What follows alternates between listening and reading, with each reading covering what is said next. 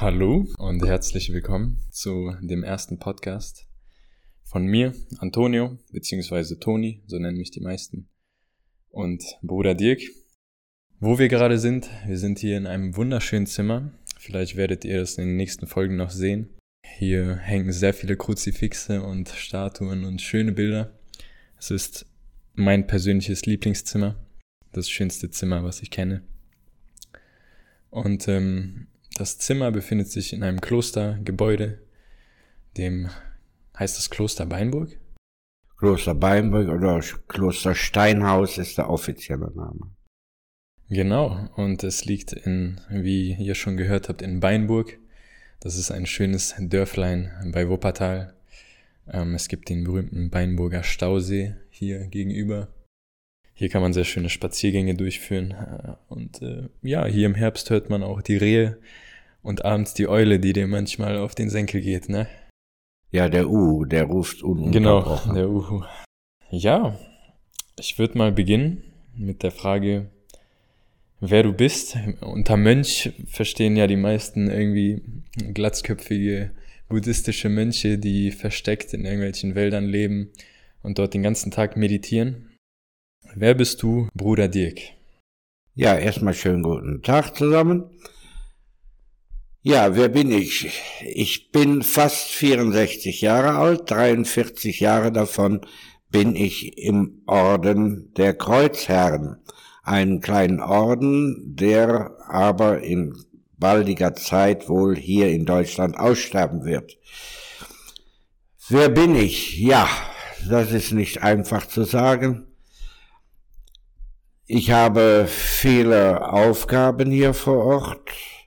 Einmal bin ich als Seelsorger durch das Bistum angestellt für unseren Nahbereich.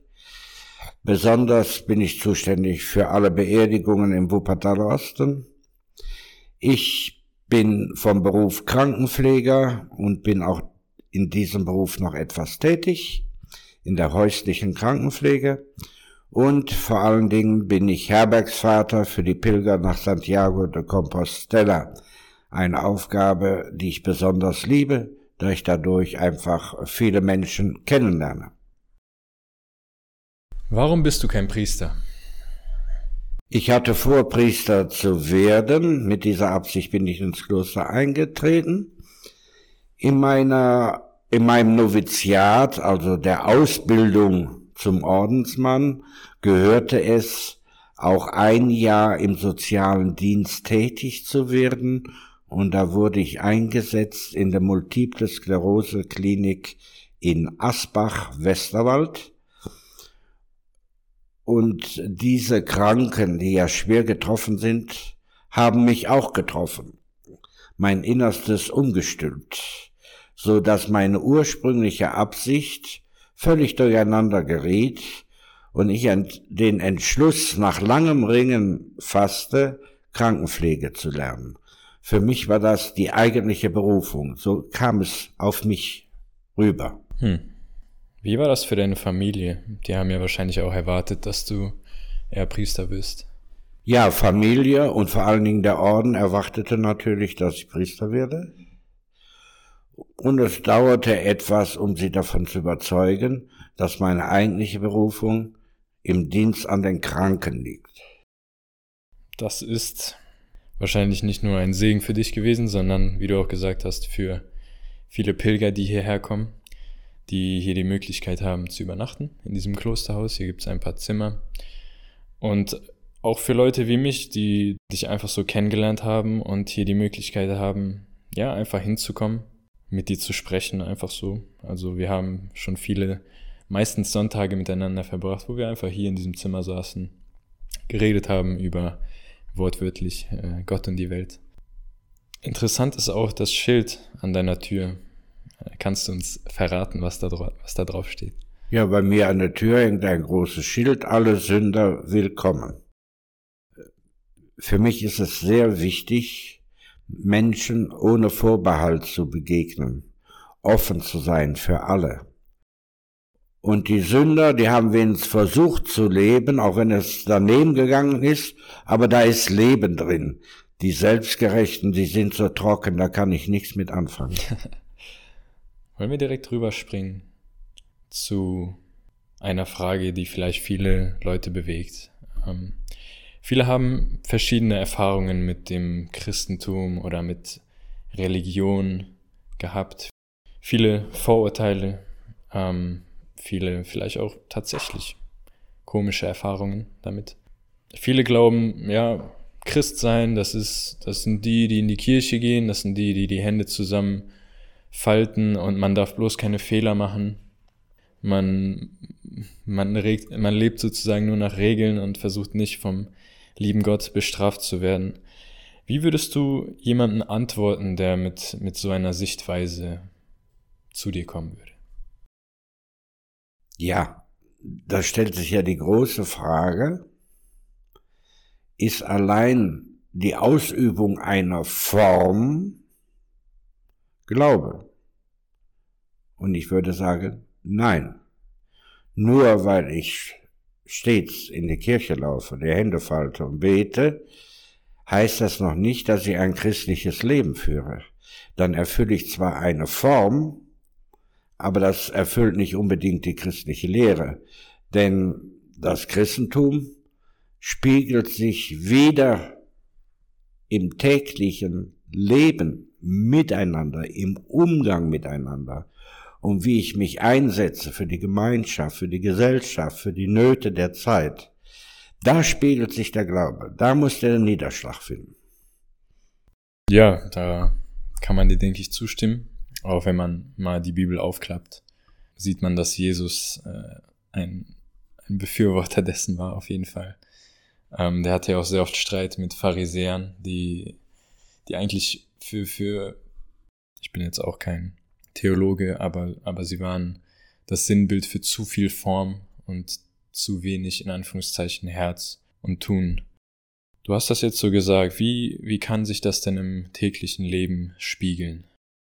Das kann sich natürlich auf vielfältige Art und Weise spiegeln, aber vielleicht ist es für dich hilfreich, wenn ich mal so meine Gottessicht dir erkläre, woraus ich lebe, wovon ich überzeugt bin. Zum Beispiel, ich glaube fest daran, dass Gott die Liebe ist. So, die Was Liebe. Was heißt das? Was heißt das? Das ist natürlich eine andere Liebe, wie wir sie so landläufig kennen. Das ist eine Liebe, die keine Ansprüche hat und keine Absichten hat. Eine absichtslose Liebe. Das ist sehr schwierig. Und Liebe, das weißt du, ist immer eine Beziehungskiste. Tatsache. So, von daher, wenn Gott die Liebe ist, muss er schon mindestens zwei Personen sein. Sonst kann man nicht von Liebe sprechen. Mhm. Ich muss einen haben, der liebt und der geliebt wird. Und äh, diese Liebe, diese Beziehung ist so gewaltig, so eng, so kräftig, so lebensspendend, dass sie sich verselbstständigt. Das ist der Heilige Geist. Somit ist, bin ich davon überzeugt, dass Gott dreifaltig ist, weil er eben diese Liebe ist. Nur wir wissen oder wir glauben, wissen tun wir gar nichts, wir glauben, dass diese Dreifaltigkeit aber letztendlich so eng miteinander verbunden ist, dass er eins ist in der Liebe. Und dieser eine Gott, der braucht wieder ein Gegenüber für seine Liebe. Und das ist der Mensch. Nur für zur Liebe gehört was? Was ist das größte Geschenk der Liebe? Freiheit. Denn Liebe ohne Freiheit ist keine Liebe, das ist Zwang. Und so hat der Mensch die absolute Freiheit von Gott bekommen, ihn wieder zu lieben. Nur diese Freiheit hat der Mensch immer wieder zum Schlechteren missbraucht. Und da dadurch erkläre ich mir all das Schlechte in der Welt. Aus einem Missbrauch der menschlichen Freiheit. Trotzdem liebt Gott uns aber. Auch wenn wir ihn nicht lieben oder nichts von ihm wissen wollen, er liebt uns. Denn wir sind ein Teil von ihm, seine Schöpfung, sein Ebenbild. Das ist schon mal ein großer Trost, eine große Hoffnung für uns. Dass da einer ist, der treu zu uns steht, egal wie wir uns verhalten. Nun, wenn ich jetzt zu theologisch will, musst du mir sagen. Nee, das passt schon. Dann hat Gott versucht, den Menschen immer wieder zu sich zu holen, dass er die Liebe Gottes beantwortet. Und dafür hat er immer wieder Propheten und Richter und andere Menschen gesandt, die sagten, kehrt um. Gott ist also den Menschen immer hinterhergelaufen. Aber letztendlich wollte keiner so recht hören. Und was musste er da tun? Er wurde selbst Mensch in Jesus. Und in Jesus wurde die Liebe von einem Mensch gewordenen Gott zum ersten Mal vollkommen gelebt. Und dadurch, dass Jesus der Mensch das geschafft hat, diese Liebe zu leben, sind wir von dem Fluch erlöst worden, dass die Menschheit nicht zur Liebe fähig ist. Das ist für mich die Erlösung. Durch Jesus, durch seine Liebe, bis zur Hingabe in den Tod am Kreuz. Jetzt gehe ich noch einen Schritt weiter. Liebe will stets Nähe will stets Beziehung, Kommunikation. Und darum konnte Gott Jesus nicht im Grab belassen. Seine Liebe holte ihn heraus und führte ihn zur Auferstehung, weil Gott die Liebe ist und Liebe nicht den Tod, nicht die Trennung will, sondern Gemeinschaft. So ist die Liebe für mich auch ein indirekter Beweis der Auferstehung. Das hast du gerade schön gesagt, hat sich so ein bisschen poetisch angehört, tatsächlich zum Ende hin.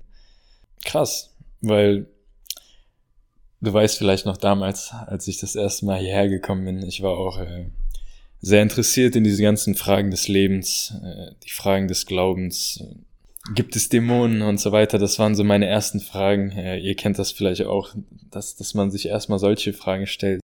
Ich kann mich noch sehr gut erinnern, dass du, äh, dass du wahrscheinlich in deinem Kopf dachtest, komm erstmal runter, Junge. Und ähm, du hast mir genau diese Kernbotschaft erstmal erklärt und ähm, mir gezeigt, dass, dass man die erstmal verstehen muss, bevor man anfängt, in, in anderen Themengebieten zu graben, ist das erstmal wichtig, diesen Kern zu verstehen und auf dem aufbauen zu können. Ja, wir sagten ja auch, du sprachst das gerade an, ja. Mit der Hölle. Was bezeichnen wir an, als Hölle? Man denkt an, an Feuer, an Hölle, an schreiende Gestalten, die, die in irgendeinem Lavabecken äh, schmelzen und dort nie wieder rauskommen. Was natürlich Blödsinn ist. Wer weiß. Nein, da bin ich sicher. Äh, warum? Warum? Warum? Als Hölle können wir nur bezeichnen die Abwesenheit Gottes. Die Abwesenheit der Liebe. Das ist für den Menschen die Hölle. Aber Gott ist überall. Also kann dann die Hölle existieren? Nein. Die Hölle, die machen wir uns selbst, hier unter uns durch Abwesenheit von Liebe, von lieblosem Verhalten. Natürlich kann ich mir denken, ich weiß es auch nicht genau, aber so glaube ich, dass beim Tod, wenn wir im Lichte Gottes stehen, im Lichte seiner Riesenliebe, wir erkennen, wie schwach wir doch als Mensch waren Und diese Selbsterkenntnis ist eine Art Läuterung, die notwendig ist, um in die ewige Liebe einzugehen. Springen wir doch mal zu einer interessanten Metapher, die mir gerade einfällt. Äh, die, Zuhörer, die, Zuhörer, die Zuhörenden können ja wahrscheinlich nicht die Uhrzeit erhören, aber es ist ähm, halb neun. Wir haben Ende September und es ist dunkel draußen. Und ja, gerade kann ich ihn nicht sehen, aber er schwebt dort wahrscheinlich draußen am Himmel. Am Süden. Der liebe Mond, ja, im Süden hast du gerade gesagt. Ja. Ne? ja. Was hat der Mond mit Christsein zu tun? Ja, ich werde ja nun mal oft gefragt, was ist der Sinn des Lebens, nicht? Gerade von den jungen Leuten, die auf der Suche sind. Nicht umsonst machen die sich auf dem Weg nach Santiago de Compostela und dann nehme ich die schon mal abends mit nach draußen und dann zeige ich nach oben auf den Mond und dann sage ich, das ist dein Sinn des Lebens. Ist zuerst mal Unverständnis. Doch was will ich damit sagen? Wir alle wissen, der Mond scheint nur, weil er vom Zentralgestirn der Sonne beschienen wird. Der Mond reflektiert nur das Licht der Sonne, damit es hier auf Erden abends etwas heller wird. So. Und darin sehe ich ein Bild von Gott und uns. Auch wir sollen die Liebe und die Barmherzigkeit und Güte Gottes reflektieren in diese Welt. Wir sind die Reflektoren der Liebe Gottes, damit es hier unter uns und untereinander heller wird, besser wird im menschlichen Zusammenleben. Aber du weißt auch, jeder Mond hat Phasen. Wir sind nicht immer Vollmond, wir sind nicht immer voll ganz da. Wir entsprechen nicht immer voll der Liebe. Oft sind wir nur Halbmond oder ein Viertelmond. Oder in schwierigen Zeiten auch Neumond, dann reflektieren wir gar nichts. Aber den Vollmond anstreben, das sollten wir versuchen. Und dann haben wir das ganze Leben zu tun. Da hast du Sinn genug. Aber der Mond hat Krater? Jeder Mensch hat Krater, hat Fehler auf der Seele. Die sind da, die kann man auch nicht wegdiskutieren oder wegwischen. Aber selbst diese Krater im Mond reflektieren noch Licht, auch wenn die Narben der Einschläge zu sehen sind. Ja, vielleicht um mal ein bisschen mehr in die Moderne zu gehen. Ähm, ihr kennt alle das Lied von Sarah Connor. Äh, mit all deinen Farben und Narben weißt du nicht, wie schön du bist. Ja, ist, zwar, ist zwar nicht mein Genre, aber trifft ja, wahrscheinlich gut. den Punkt. Ne? aber das Lied, ist, der Text ist gut. Denn er sagt ja eben das aus, dass der Mensch nicht nur gut ist und nicht nur schlecht ist, sondern dass wir Farben und Narben in uns tragen, die das Leben uns zugefügt hat. Oder Talente, die wir haben, wo wir mit strahlen können. Aber dass letztendlich auf der anderen Seite des Lebens jemand steht und sagt, und genau so liebe ich dich mit all deinen guten Seiten und mit deinen schlechten Seiten. Genauso wie du bist, liebe ich dich. Das ist doch großartig. Das stimmt. Du hast ja jetzt gerade eben von Gott erzählt und von diesem Prinzip der Liebe und, und dass er ja diese Beziehung zu uns will. Wenn wir unvollkommen sind, aber er uns ja im, im anderen Sinne auch sagt, ich will das Himmelreich auf Erden bringen. Ich stelle mir das immer manchmal so vor, wie als ob Gott so ein unendlich starker Stromgenerator wäre. Und man hat die Chance, wenn man möchte, seinen Stecker dort reinzumachen. Und ich finde, wenn man auch an diese Persönlichkeiten zurückdenkt, wie Mutter Teresa oder, oder diese großen Heiligen, die, die so bekannt geworden sind, die, die haben das Ganze irgendwie verkörpert. Sie haben auch ganz praktisch natürlich viel Zeit damit verbracht, sich mit Gott praktisch zu verbinden, im, im Gebet, im Fasten und vielen anderen Dingen. Aber dadurch sind sie sozusagen zur Hand Gottes geworden, wenn man das so sagen kann. Ja, da hast du recht. Nicht? Wir haben die Chance, mit unserem Stecker die Steckdose zu finden und unser Akku wieder aufzuladen, was uns zur Liebe befähigt oder unsere Wege besser vorzeichnet. Die Chance haben wir und Gott hat das ja auch immer wieder versucht, wie, wie ich vorhin sagte, durch die Propheten und so weiter darauf aufmerksam zu machen. Aber Mensch bleibt Mensch. Und der eine kann es, der andere kann es nicht, der andere will es, der andere will es nicht. Und der andere ist vielleicht so geprägt durch Kindheit oder so, dass er gar nicht die freie Entscheidung dafür hat. Aber ich glaube bei dem Thema auch, Gott wird einen nie etwas fragen, was man nicht schaffen kann, wenn man das so sagen kann. Ich denke da zum Beispiel an, an Josef. Ja, er war in Anführungszeichen ein ganz einfacher Mann. Er wusste auch nicht, was da vor sich geht.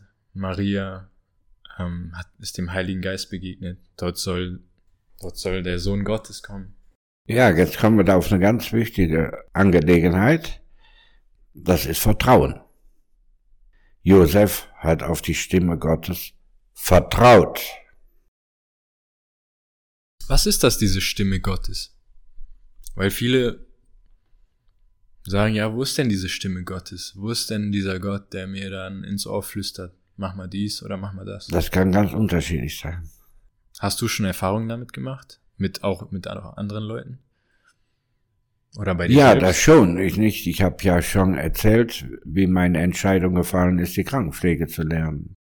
Äh, da war ich acht Tage krank, ein innerer Kampf mit mir selber.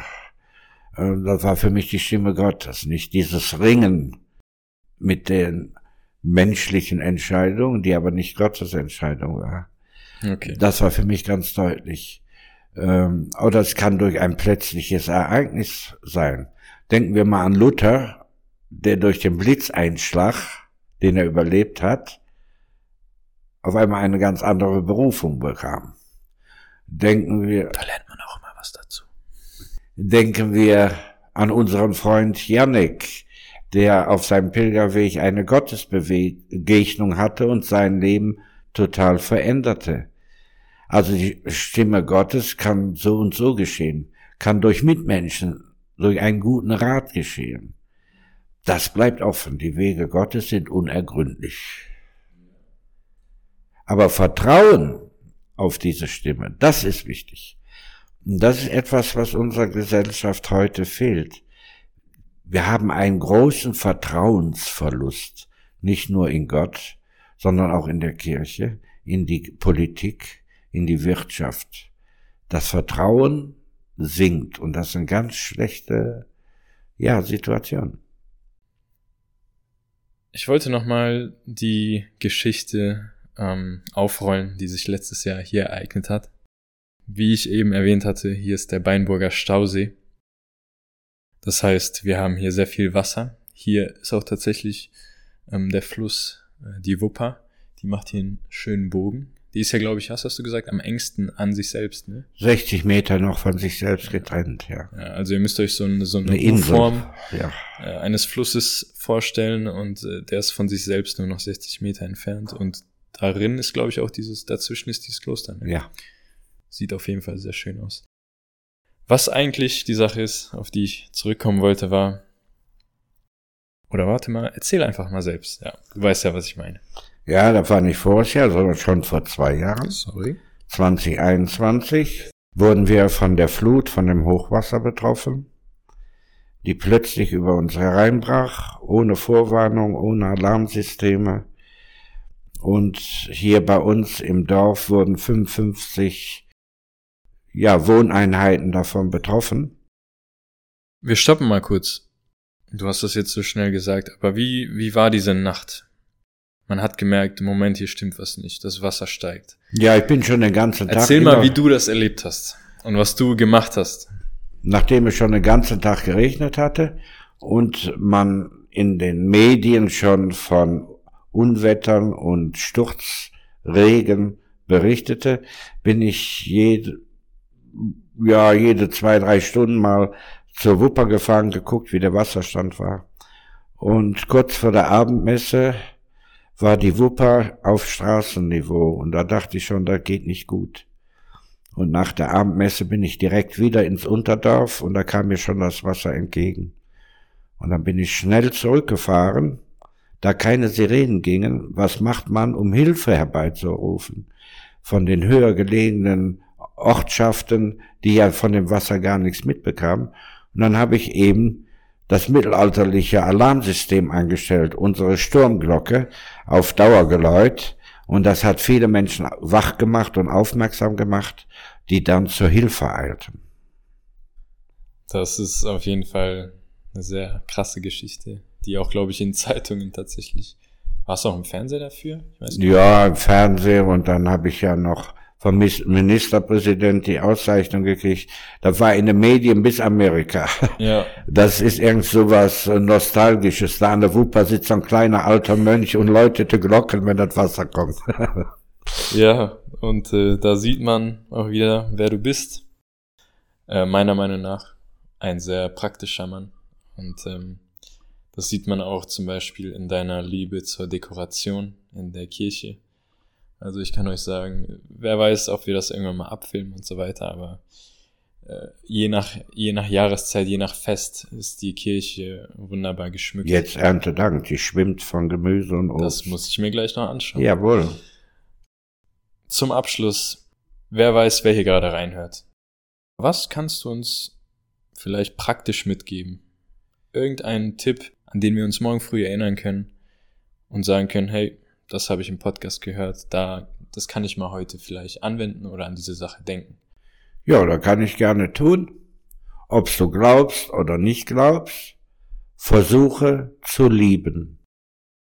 Und versuche, das fällt mir auch schwer, ehrlich gesagt, dich in Geduld und Gelassenheit zu üben und nicht immer direkt zu reagieren und zu explodieren. Ich würde sagen, äh, das nehme ich auch mit. Ich bedanke mich fürs Zuhören von diesem noch sehr frischen Podcast, von dem ihr hoffentlich mehr hören werdet. Und bis dann. Bis dann, Toni. Tschüss. Tschüss.